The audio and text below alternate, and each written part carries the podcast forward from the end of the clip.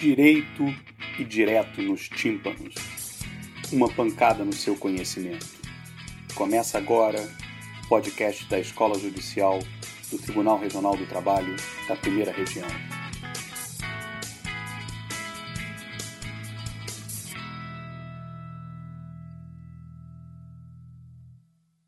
Bem-vindos ao Direito nos Tímpanos, o podcast da Escola Judicial do Tribunal Regional do Trabalho da Primeira Região.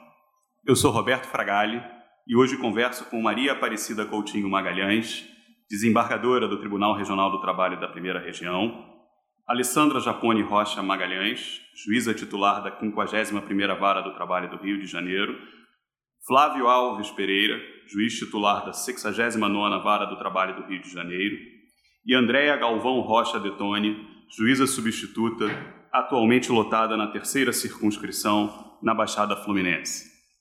Nosso papo hoje é sobre tecnologia e seus impactos no trabalho judicial.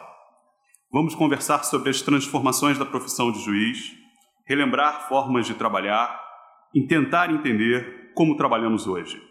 Afinal, se na telefonia, há 30 anos atrás, o sonho de consumo era um tijolo de 350 gramas que abria em formato de flip, o Motorola PT 550.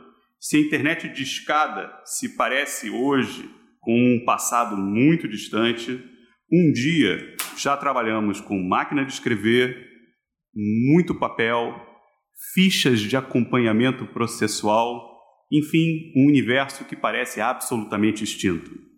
Cida peço licença para te chamar assim, né? Você que foi servidora do TRT no Rio de Janeiro entre 78, 1978 e 1992, antes de se tornar juiz aqui mesmo nesse tribunal, pode contar para gente como era essa rotina de trabalho? Sim. Fraga, inicialmente não resisto em te dar bom dia a todos. É um prazer enorme estar aqui e ter a oportunidade de encontrar com meus colegas. Bem, eu fiz concurso, ingressei na Justiça do Trabalho e quando era na Avenida Almirante Barroso e o nosso sistema era de fichas. Nós anotávamos tudo em fichas, né? De papel. Você acabava da audiência, vinha com a sua pauta e ia passando nas fichas os resultados das audiências. E enquanto você estava passando as fichas, é, passando o resultado das audiências nas fichas para arquivar, né? a vara era repleta de arquivos arquivos com fichas, arquivos repletos de, de, autos de processo, as pessoas no balcão queriam, não entendiam por que, você estava ali naquela função e os advogados querendo falar com você, sabendo o resultado, era uma confusão danada. E na audiência nós usávamos a máquina né, de datilografia.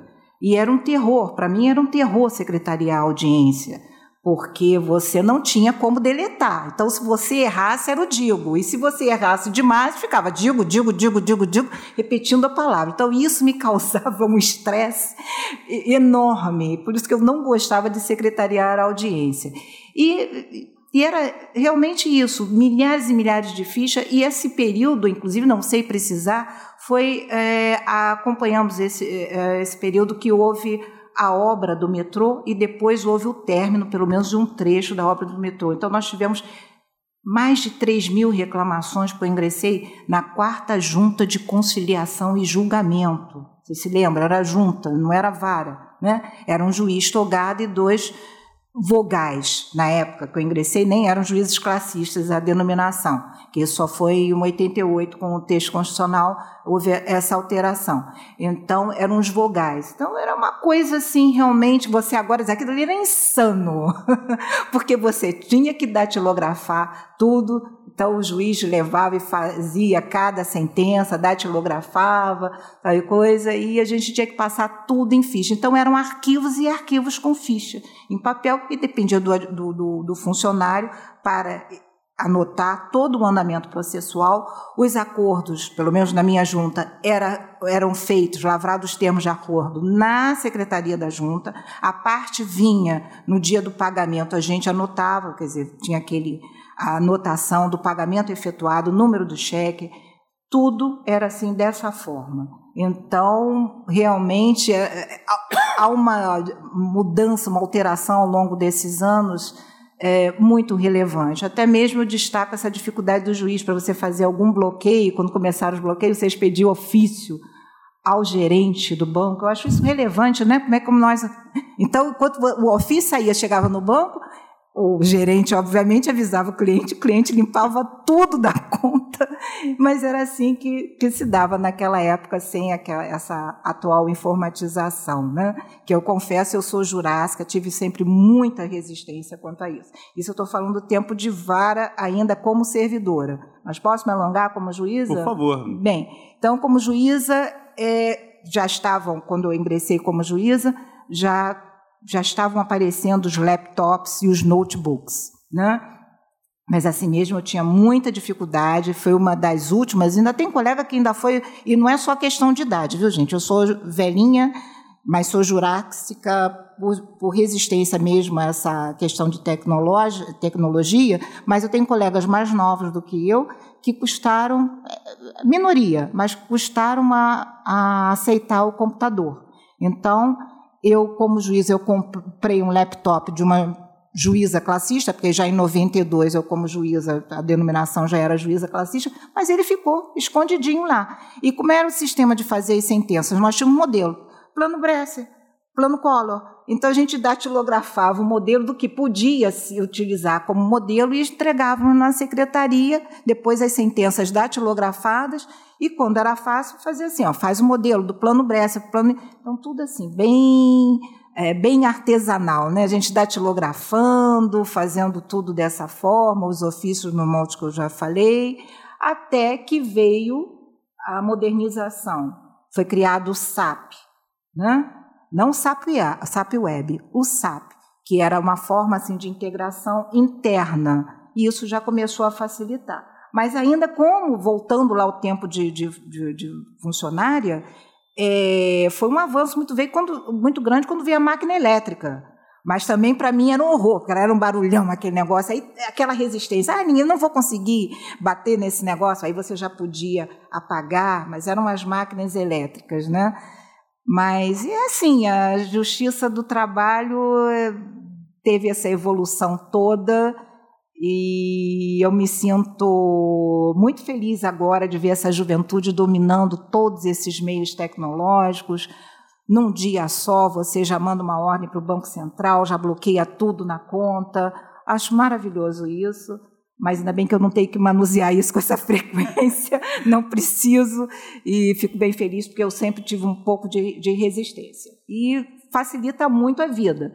Às vezes também eh, veio para ajudar, é, obviamente, a tecnologia, né? Às vezes essa questão, essa questão do WhatsApp foi a única tecnologia que eu realmente mudou minha vida, não só no trabalho, como na questão pessoal, de comunicar com pessoas que trabalham na minha residência, mas no trabalho nós temos vários grupos, né? E isso facilita. Você mesmo contactou-se comigo por meio do WhatsApp, isso pelo menos eu consegui dominar. É muito bom, né? Porque você troca jurisprudência, sabe das inovações, tudo em grupos, já facilita. Então, realmente é um processo que não dá para reverter, e é muito bom né? É muito bom, você consegue coisas, por exemplo, eu incluí numa sessão, não sei se eu estou adiantando, 300 processos, fazendo uma pré-análise, indo no PJE e fazendo sua análise prévia dos processos.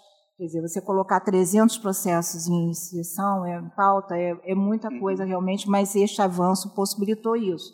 Né, com os advogados lançando até meia-noite da, da véspera as preferências então, a tecnologia está aí, a gente, eu tenho que me curvar ela efetivamente. É, você abriu vários, várias, vários pontos né, é. para a gente poder conversar, falar sobre o WhatsApp, sobre o processo judicial eletrônico, PJE. Mas eu queria voltar um pouco à, à descrição que você fez do que, uhum. que era o trabalho an antigamente, né, do que, que era o trabalho antes, né, quando você foi servidora. É, a descrição das fichas, dos processos, das, dos arquivos exigia, me parece, uma grande organização. Né? Eu me lembro dos advogados que eventualmente chegavam e ouviam aquela resposta assim: seu processo não foi localizado, né? Eu vou, eu, o senhor volte amanhã para eu poder é, ver se eu dou uma busca e acho aqui na secretaria o que, que aconteceu. Flávio, você foi servidor né, entre 87 e 2003 no TRT de Minas, antes de justamente vir para o Rio de Janeiro, né, ingressando aqui na magistratura em 2003. Como é que era o trabalho em Minas? Era muito diferente? Já havia um impacto da tecnologia ou a descrição do seu cotidiano lá como servidor é muito parecida com a descrição que a Cida fez para gente? Bom dia para todos, né? Bom, em Minas é, é, realmente era muito semelhante, né? A diferença que eu vejo era que, pelo menos em Belo Horizonte, onde eu trabalhei, o número de processos era um pouco menor, né? E eu ainda tive a sorte de ingressar como servidor numa vara nova, na época estava sendo instalada, então é, é, o, o, não tive assim, esse impacto tão forte no início. Mas o trabalho era um trabalho artesanal, né? O, o, a ação era distribuída é, em papel, era feito um sorteio, né? Num, numa roda de, de naquela bola de jogo de bingo, né? As ações eram então distribuídas entre os diversos juízes, chegava na vara a petição inicial, você tinha que registrá-la num livro de protocolo, registrar o nome do, do um outro livro, né?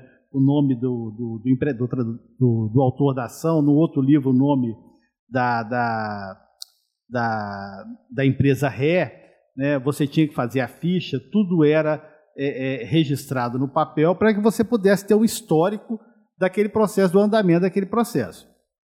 E é, era um trabalho completamente artesanal. E, e as máquinas de, de, de, escrever na época na vara, você tinha máquinas de datilografia manual, máquinas elétricas muito rústicas, né? E era só o que se tinha, não, não havia mais nada. E é, então era esse o trabalho. Agora o ritmo do trabalho era completamente diferente, né? Você é, é, é você ia trabalhando, ia fazendo, mas a, a, a, a, dificuldade de realização do trabalho em razão do, do, da, da, fase artesanal também levava a um ritmo de vida diferente. Então o processo tinha um ritmo diferente. A partir de 92, quando se dá a primeira fase da, da, da informatização né, do Tribunal de Minas, né, com um processo, um, com um sistema semelhante ao SAP aqui do Rio, aí você já tem uma, uma, uma modificação da cultura, porque você já começa a praticar, apesar dos autos serem físicos, a, a, a, os atos são praticados no, no computador, né? e depois impressos e, e, autuados. Né? E você já começa a ter uma modificação no ritmo do trabalho. A primeira modificação é que as, o, a, a, jornada, o expediente, deixa de ser de seis horas e passa a ser de dez horas por dia abria às 8 horas da manhã, fechava às 18 horas da tarde. Né? É claro que os, os servidores se revezavam né, em dois turnos, né? mas já começa a ter um impacto nessa questão do funcionamento, do, do, da quantidade de trabalho. Né? E, e, a partir daí, com a informatização, o que se nota é, na medida que o, que o sistema vai facilitando o trabalho de um lado, o ritmo começa a ser cada vez mais alucinante. Né? Então, é, é, é, isso é um aspecto interessante por um lado, por outro lado, preocupante. Né?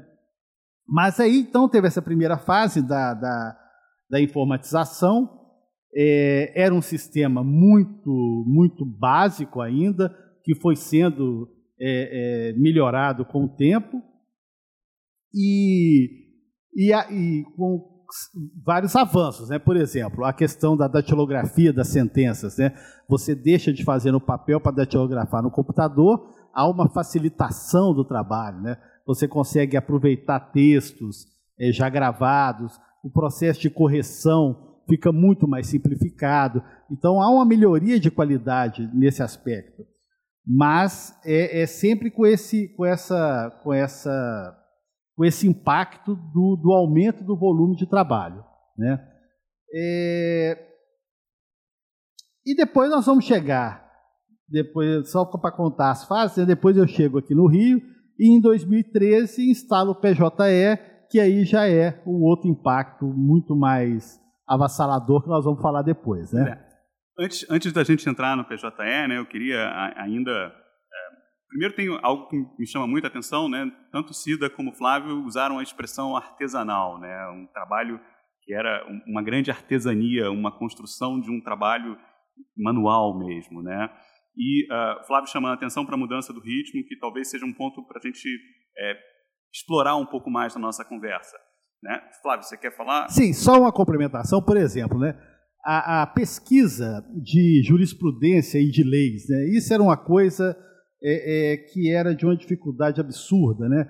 Não se tinha acesso a textos de lei, a não ser que você, que você fosse numa biblioteca, e mesmo assim é, é, é, a biblioteca teria que ter é, a assinatura do Diário Oficial da União, você teria que saber o dia que foi publicada aquela lei para poder conseguir localizar. Ou então, numa outra publicação, que, que era chamada Lex, que a cada semestre publicava o conjunto de leis e decretos. Né? A jurisprudência é a mesma coisa. É, é, é, você, para pesquisar uma jurisprudência, você tinha que ir numa biblioteca, você tinha que procurar ficha, aquele trabalho, né, o bibliotecário, a equipe da biblioteca, tinha que pesquisar nos diários oficiais a, a, a, os julgamentos para selecionar as emendas que constavam de pequenas fichas, que eram então catalogadas, né? E isso era muito difícil. O, o, você, por exemplo, o advogado chegava numa, numa petição e falava: Olha, eu quero tal coisa da lei tal. E você não tinha acesso à lei. Né? Aí você tinha que ir na biblioteca, quem era do interior, não tinha fax na época, a biblioteca ligava para a biblioteca, a biblioteca tinha que procurar é, é, a dificuldade de fazer uma cópia xerox para poder mandar para o correio aquele texto de lei para a pessoa. Então, realmente, era um, era um tempo que é completamente diferente do que nós temos hoje. Você é, lembra um instrumento que ficou obsoleto, né? que, é, é, que é o fax? e que me lembra sempre uma, uma, uma enfim, um, um, episódio né, que, que, aconteceu comigo de um professor que as pessoas estavam trocando seus e-mails e ele falou: para, para, para, vocês estão trocando e-mail, ainda nem cheguei no fax, ainda estão querendo trocar e-mail, né? Fica complicado, calma. Enfim, deixa eu ainda explorar um pouco mais esse papo uh, do período de servidores, né? Uh, já que a Andréia, que está aqui conosco, foi antes de ingressar no TRT aqui do Rio como juíza em 2016, servidora no TRT da Bahia, no, na quinta região, e no TRT de Sergipe, na vigésima região. Né? Você trabalhou em ambos por cerca de 10 anos e uh, exerceu ali diversas funções. Né? Trabalho também era artesanal ou você já pegou um, um, um trabalho modificado por essas mudanças tecnológicas? Bom dia a todos. É, eu peguei um, um, processo de transformação. Quando eu era assistente, é, eu pegava o processo físico. Então, volumes e mais volumes acompanhavam a gente. E se a gente fizer hoje um paralelo com o processo judicial eletrônico, é muito mais tranquilo, muito mais fácil você ter acesso ao processo. Né? E o que facilita ainda, já fazendo paralelo com a, com a vida de magistrada, a vida do juiz volante, que está cada dia em uma, em uma lotação diferente e aí facilita.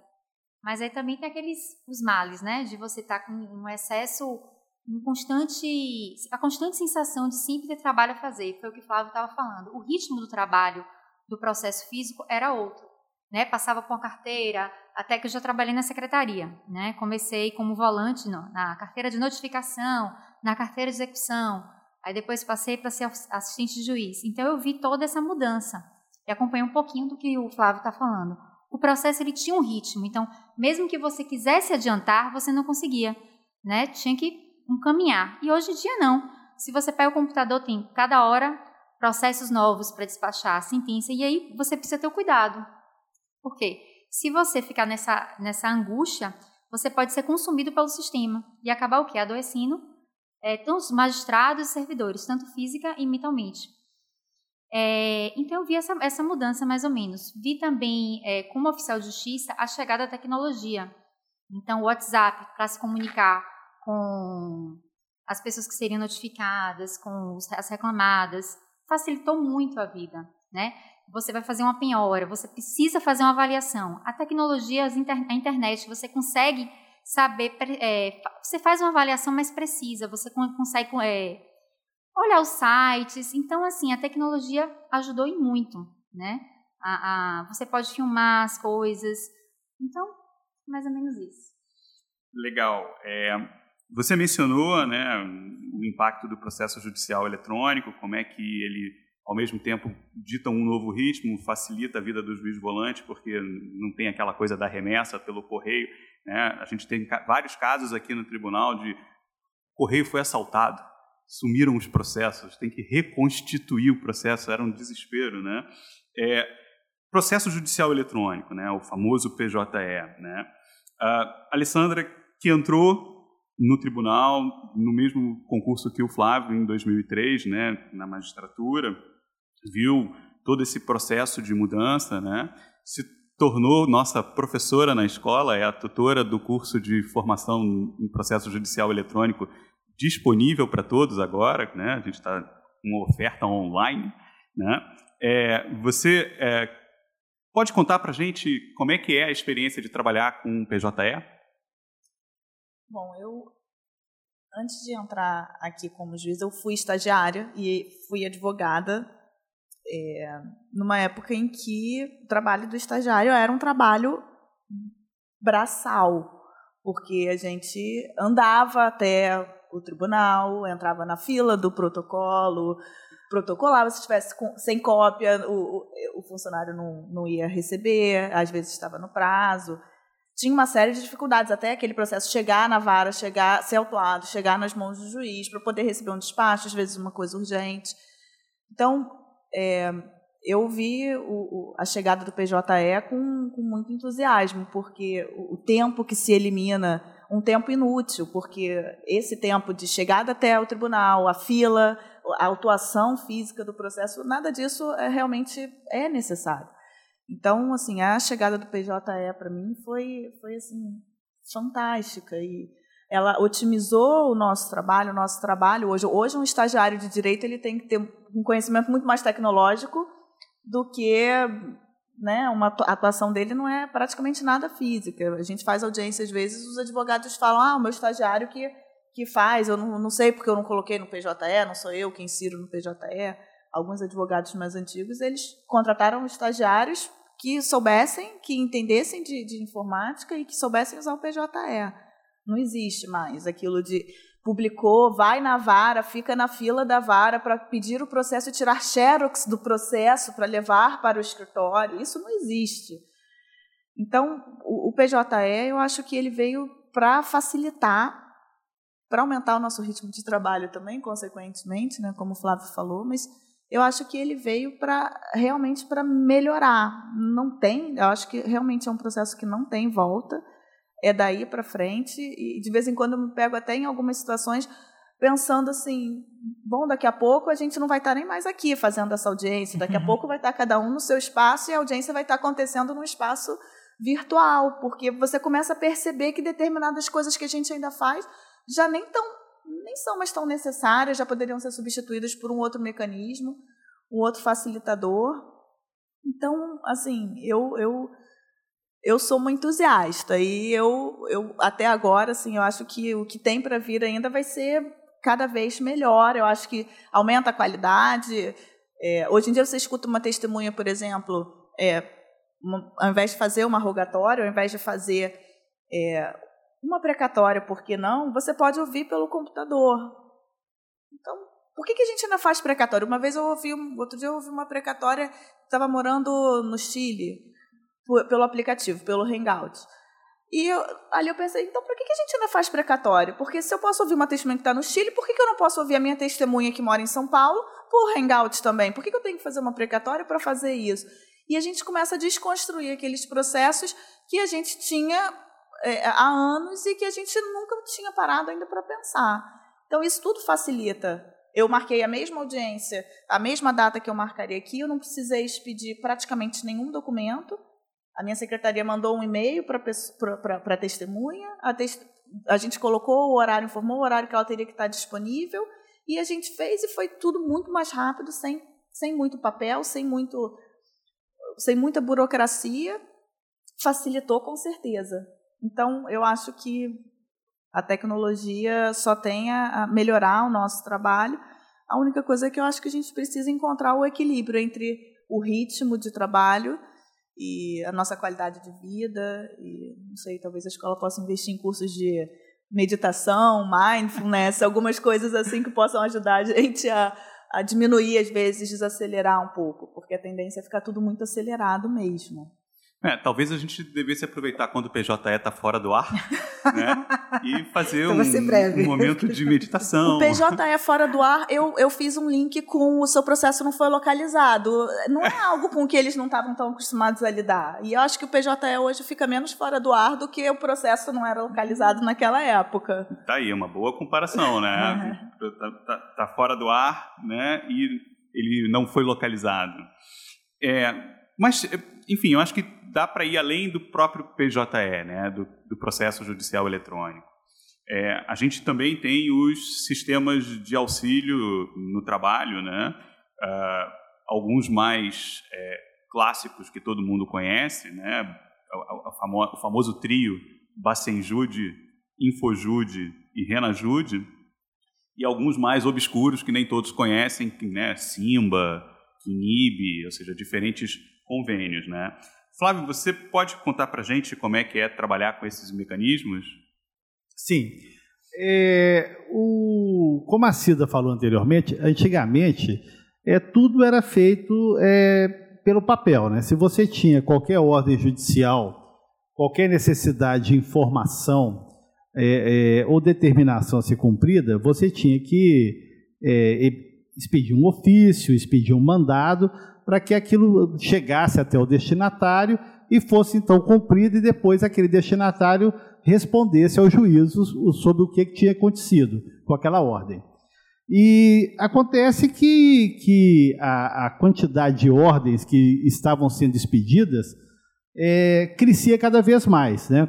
Então, como era, por exemplo, uma ordem de bloqueio de, de crédito bancário, né? você expedia um ofício você não sabia onde o executado tinha dinheiro, em qual banco ele tinha dinheiro, em qual agência. Então você expediu um ofício para o Banco Central, o Banco Central, através do sistema de comunicação dele, é, reproduzia aquele ofício para todos os bancos. E cada banco daquele respondia ao juízo que tinha emitido aquela ordem se havia ou não crédito. Então, resultado: o, o Banco Central tinha um trabalho tremendo e depois o, o, o juiz que tinha emitido a ordem recebia centenas de ofícios, é, a maioria deles negativos, né, é, sobre aquela ordem. Então, isso foi tomando um corpo tão grande que veio a necessidade né, e a solução sempre através da informática. Aí veio a criação do Bacenjude. O Bacenjude é um sistema é, em que o, o judiciário é interligado ao Banco Central e o Banco Central, por sua vez, interligado aos bancos de todo o Brasil. Então, o juiz emite uma ordem de bloqueio de crédito por esse sistema e esse sistema autom automaticamente envia aquela mensagem a todos os bancos. E também automaticamente é, é realizado aquele bloqueio na, na, na conta do, do, do cliente. Né? Então, realmente, isso é, aliviou a, a, essa carga de trabalho artesanal que a gente tinha. O, o grande problema é que, é, na verdade, o Bacenju de hoje, ele só, na sua grande maioria das vezes, ele, você só, só consegue completar a ordem em cima de devedores incautos, né? Porque o devedor que tem dinheiro normalmente vem e paga sem a necessidade da emissão da ordem. O devedor que não tem dinheiro não paga e não vai ter o dinheiro no banco. Então é só aquele devedor que ainda não compreendeu bem como é que funciona que você vai acabar atingindo com, com a, a ordem judicial de bloqueio eletrônico. Né? Mas, de qualquer forma, funciona, funcionou bem, ainda funciona bem, mas tem algumas limitações. É, outro sistema é o Infojude. O Infojude também é, derivava dessa, dessa quantidade de ordens que o juiz emitia para a Receita Federal prestar informações sobre endereço, sobre, a, a, a sobre bens que, que, os devedores possuíam. Né? Também a quantidade de ordens era tão grande que veio a necessidade de se informatizar aquilo. Então hoje o juiz consegue acessar pelo sistema da Receita Federal toda a base de dados do, do, do, dos, dos dos cidadãos que tem lá na Receita. Né? Então você acessa o endereço, você acessa é, é, a, a, declaração de bens da, daquela, de, de qualquer pessoa, né, pessoa física necessariamente, porque a pessoa jurídica não, não, não descreve os bens que ela tem para a Receita. E você consegue também, pela Receita, é, é, ter noção das transações imobiliárias realizadas. Né?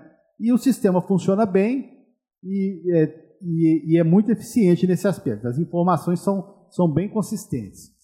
O outro sistema é o Renajude. Também, né, você, é, o Renajude é para, para bloqueio de transferência de veículos automotores. Então, era o mesmo sistema. O juiz emitia uma ordem em papel dirigida aos Detrans em todo o país para que o Detran fizesse aquela, aquele bloqueio de determinado bem ou prestasse informação sobre a existência de, de veículos em nome dos devedores. E o sistema informatizado veio facilitar isso. Então, hoje, o juiz entra no sistema e ele consegue saber, é, pelo CPF ou CNPJ do devedor, é, se ele tem veículos, é, se aqueles veículos estão livres de qualquer alienação, né, se eles são passíveis de ser penhorados, e ali naquele sistema o juiz pode comandar o bloqueio, de três tipos de bloqueio que ele pode comandar. O bloqueio de transferência do veículo, quer dizer, se o juiz comandar o bloqueio de transferência, o dono do veículo não vai conseguir transferir o veículo para outra pessoa. Né? O bloqueio de, de vistoria, é, licenciamento, né? chama licenciamento, que também comandado, o, o dono do veículo não consegue licenciar aquele veículo no Detran. E, finalmente, o bloqueio de circulação que, é, que feito esse comando, se esse veículo for é, parado em qualquer é, é, é, blitz da, da, polícia ou em qualquer órgão público é, que vá tratar daquele veículo, ele vai ser, vai ser apreendido. E é muito eficiente também, mas o problema é que, na verdade, os devedores se desfazem desses bens com muita facilidade e não se consegue mais quase ter efetividade com esse sistema. Né? A maioria do, do, das consultas que são feitas, os, os veículos já estão bloqueados em inúmeros outros processos, ou se tratam de veículos muito velhos que não têm é, é, é, não tem vantagem você penhorar, porque não vai ter resultado para a execução. Né? Esses, basicamente, são os três sistemas.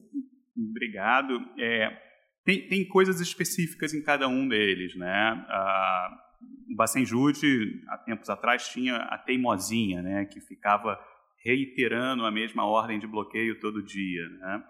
Ah, talvez no Renajude a grande, a grande sacada é a circulação, porque as pessoas elas efetivamente aparecem quando o carro é apreendido e né, tem que liberar lá no depósito e não consegue liberar enquanto não vier a ordem do juiz permitindo.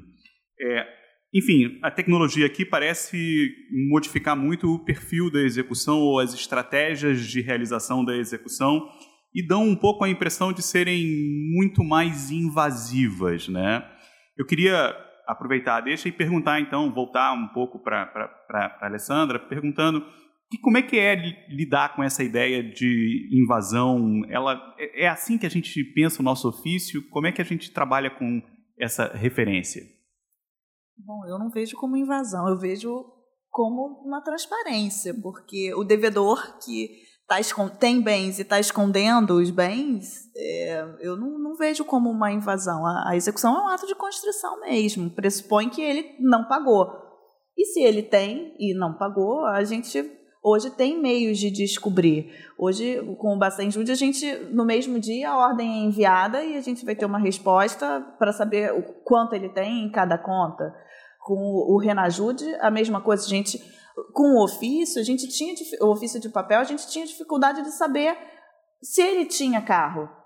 Porque a gente não tinha como expedir um ofício para o Detran de todo o Brasil, para todos os Detrans de todo o Brasil, para saber se tinha algum carro registrado. Aquele, aquela resposta não ia vir nunca.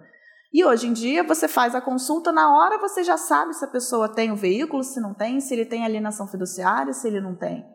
Então, é, é, é além desses JUDs, dos mecanismos que a gente tem, a gente tem Google, né? Então. o oráculo. Assim, exatamente. Assim, em muitos casos de empresas é, é, coligadas, em casos de grupos econômicos, em casos de sucessão, uma pesquisa no Google, a gente consegue ver, por exemplo, a fachada de uma loja. É, é e, assim, são informações públicas, não são informações sigilosas. Então. Eu não acho que seja é, é, uma violação ao direito de privacidade de ninguém, na medida em que são. Se eu posso ir lá na porta da loja e verificar o que eu verifico no Google, se a informação que eu tenho acesso na, na página da empresa, por exemplo, é uma informação que a própria empresa colocou na página dela, uma informação que a própria empresa disponibilizou, ela abriu mão, de certa forma, daquela privacidade. Nos JUDES, a gente consegue acesso a, dados que eles não disponibilizaram, mas que são dados que estão nos órgãos públicos, no, nos bancos, no Banco Central, no, no, nos Detrans. Então, eu penso que, é, na verdade, é um ônus, pode ser um ônus, sim, da, da, do avanço tecnológico, mas eu acho que é um ônus necessário, é uma, é uma, uma medida necessária e a gente consegue mais efetividade, sim, na execução com, essas, com esse acesso. Deixa eu aproveitar uma frase que você disse, um, um, uma expressão, né? Você disse assim: se eu posso ir lá na porta da loja, eu também posso olhar pela internet, né? É, e me faz pensar um pouco na atividade que a Andrea desempenhou e que ela mencionou, né? Oficial de justiça ainda é necessário? Né? Eu preciso, já que eu posso fazer tecnologicamente, eu posso verificar tudo, eu faço né, a, a, a penhora online, a, execução toda online, né? como é que isso afeta as nossas profissões? Assim, eu pensei especificamente no oficial de justiça, mas obviamente a, pergunta é extensiva para a própria a função de juiz, né? O que, que a gente modifica no nosso trabalho? André, conta para gente, você que foi oficial, oficial ainda é necessário? Super necessário. Eu, eu brinco que o oficial de justiça ele representa os olhos do juiz. Então ele vai até onde o juiz não consegue. Então é muito importante. O oficial de justiça é, tem a sensibilidade vai lá em loco e verifica a situação. É, até na hora de cumprir o um mandado, explica com as partes direitinho. Nossa, já fui cumprir mandado, uma senhora quase quase tem infarto. Você tem que ter paciência, explicar direitinho. É uma função muito importante. Na execução também, eu acho que a internet e toda a tecnologia, ela veio a favor, ela veio melhorar, tornar o trabalho mais produtivo. Mas, assim, a função de oficial de justiça ela é importante, como a de juiz também, que vai sempre ser necessária. Tomara, né? Amém. Deixa é, é, tentar, enfim, a gente descreveu muito o trabalho na primeira instância, né?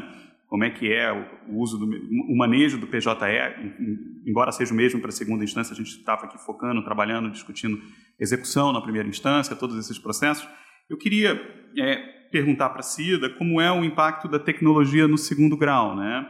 Ela interfere muito. Eu sei que você, por exemplo, disse aqui para gente, usa muito o WhatsApp como ferramenta de trabalho, né? Uhum. Como é que é esse, essa rotina do segundo grau? Pois é, causou um impacto muito grande. E o primeiro impacto eu vou falar porque eu sempre digo, meu Deus do céu. E eu postei também. Eu tive aquele Motorola que você falou que eu usava como, como fixo na casa dos meus pais, porque o plano de expansão da Telemar não ia até lá, era em São Gonçalo. Então, usei como Motorola.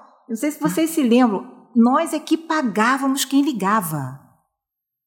Quase que tive um troço. Vocês não se lembram disso, porque vocês não são. Mas nós, quem tinha celular, é que pagava por quem ligava. Então, meu irmão arrumou uma namorada e era conta. Era... Bem, aí voltou. Eu, por exemplo, eu estou plantão esse final de semana, começou final de semana passado.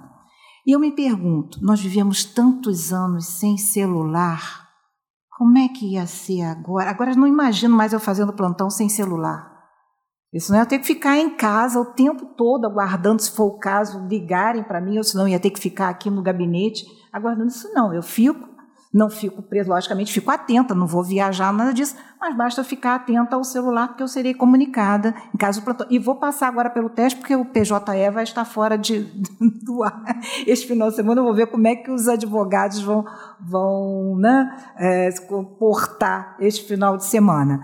Então, causou um impacto muito grande, sim. Tem essa facilidade, eu confesso que eu tive muita resistência inicial, mas você pode compulsar os autos pelo PJE.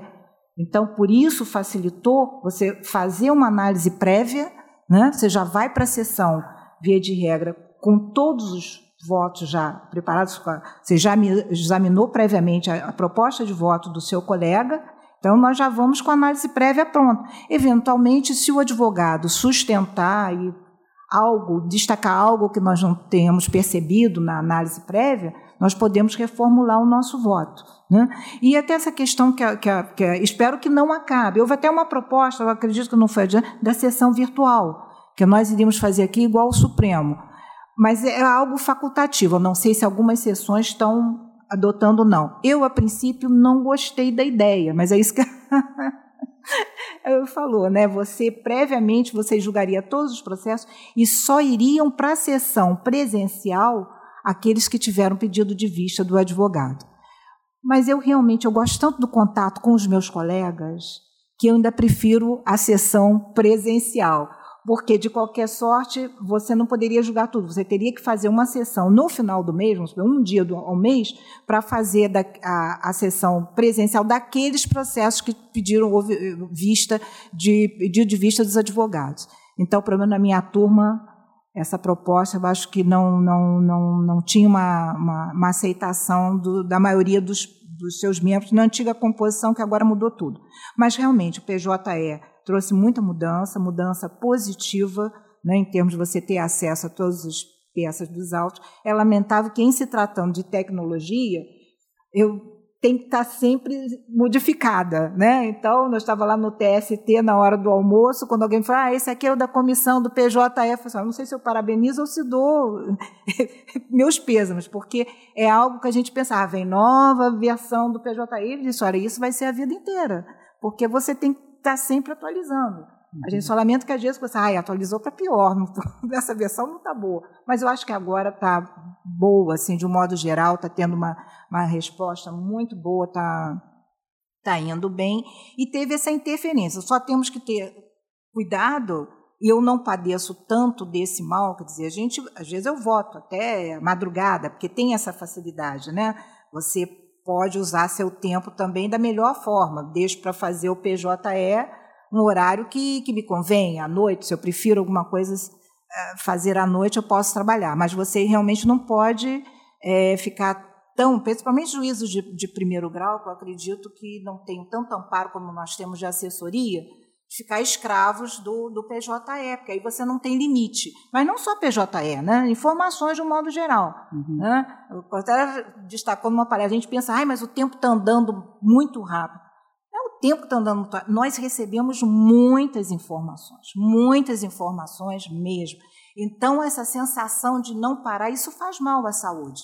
Né? Mas eu não sou dependente tecnológica, graças a Deus. Então, não fico assim tão angustiada. Por outro lado, essa facilidade da informação, um dia você decide uma forma, daqui a pouco você sabe que aquele tema eh, tá, houve repercussão geral, você tem que sobrestar, e nós vivemos assim. É difícil a gente armazenar tanta informação. Nosso HD, pelo menos o meu HD, não comporta. Então, tem às vezes temas, isso aqui está para sobrestar ou não? Tem que sobrestar, dá pra, posso dar prosseguimento, tem que, que me recorrer pelo WhatsApp durante a sessão à assessoria para saber. Tem é, então, mas a, a, tecnologia é boa, assim. Eu acho que tem mais é, aspectos positivos aqui no tribunal do que negativos. Então, e pode e pode veio agilizar o serviço, né?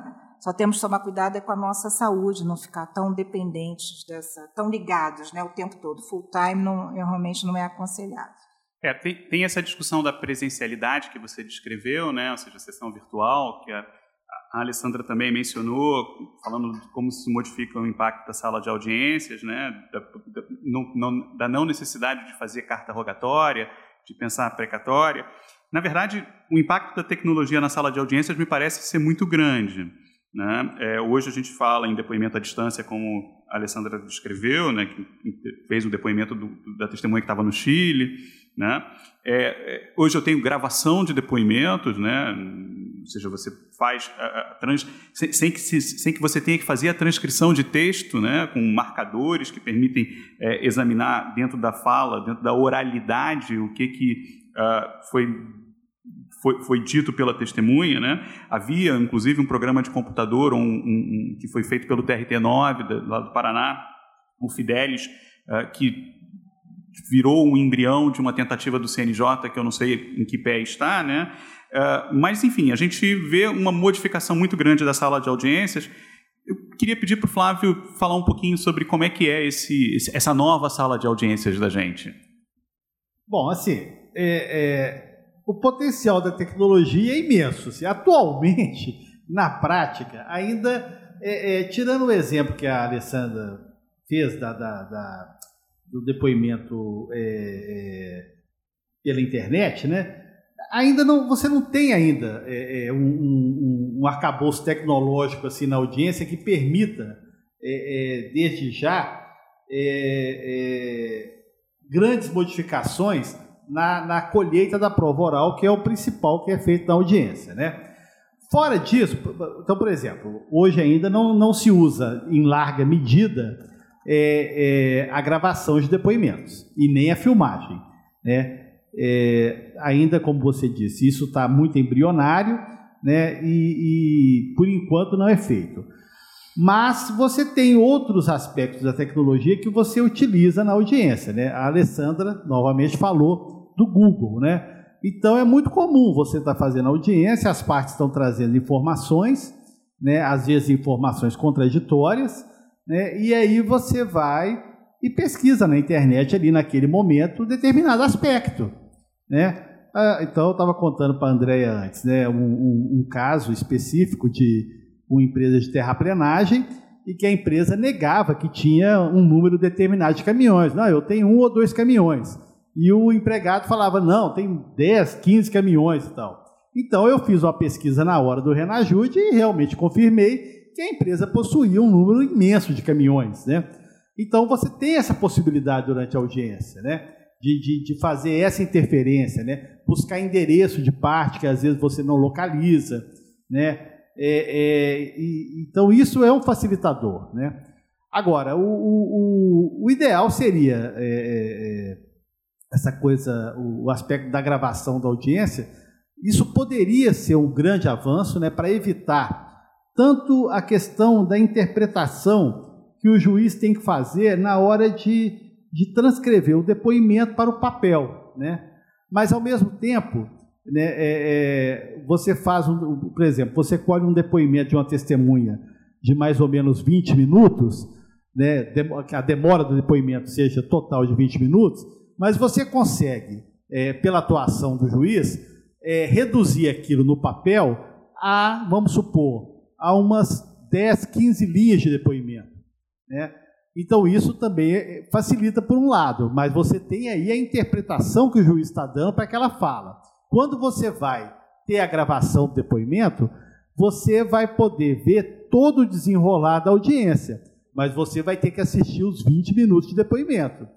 Então, ao mesmo tempo que é bom, tem uma demora também. Né? Então, a gente tem que aprender como é que nós vamos fazer para poder é, é, é, combinar essa tecnologia para não levar tanto tempo para chegar ao mesmo resultado. Né? É, ritmo, tempo, né? É, presencialidade, territorialidade, uh, transparência invasão, ou seja, a gente está entre vários dilemas, aparentemente. Né?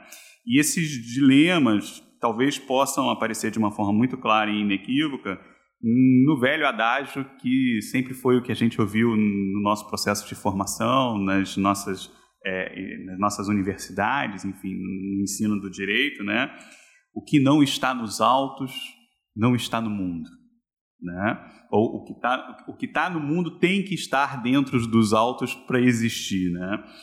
Quando eu vejo Flávio descrevendo, uh, descrevendo que na audiência a controvérsia dos caminhões você olhou no computador, examinou e foi no Renajude, examinou, olhou, ou seja, você toma a iniciativa, você que está produzindo o mundo dentro dos autos, né? É, eu queria ouvir um pouco de vocês, Andréia, talvez possa né, explicar para a gente qual é o dilema desse novo modelo de trabalho em que o mundo vem a você de uma forma muito mais aberta, muito mais porosa, muito mais, talvez, como disse a Alessandra, transparente, né? e não necessariamente isso figura nos autos. Essa mitigação do, do brocado que não está nos autos, não está no mundo, está sendo mitigado pelo princípio da conexão inquisitiva, que a, a internet é a realidade e está disposta e ela pode auxiliar o juiz na condução das suas audiências, até para fazer um acordo, na condução de uma audiência de instrução. Por exemplo, tive um caso que o advogado reclamante já chegou, vamos adiar a audiência, ou vamos, vou querer desistência, porque eu preciso juntar uma convenção coletiva e ela, ela com o piso da categoria. E o advogado reclamado, não, vamos adiar mesmo, vamos acabar com essa audiência, tem outra audiência para ir, todo mundo na maior agonia. Eu falei, calma, vamos conversar um pouquinho. Será que.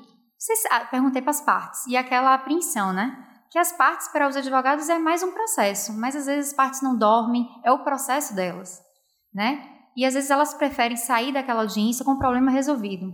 Eu falei, bora conversar um pouquinho? Vocês sabem o valor da, da, do piso da categoria? Aí eles me falaram mais ou menos o valor. Eu olhei na internet, consultei, vi a convenção coletiva, olhei o processo, o processo era simples, a gente fez umas contas em mesa e um processo que seria extinto, que no futuro daria seja um novo processo, acabou sendo resolvido ali com a conciliação. Né? Quando a gente está na instrução, a gente pega o CPF da testemunha, já olha ali, vê se ela já foi testemunha do processo verifica se ela já, já ajuizou alguma reclamatória. Então a gente já compara os depoimentos. Então fica mais fácil a busca da verdade real. E aí tem aquele dilema, né? É, até onde né, o magistrado pode ir? Mas eu acho é que nem a Alessandra estava falando. A gente tem que se valer dessas informações. Né? O, o fim é a verdade real, é a, é a promoção da justiça mesmo.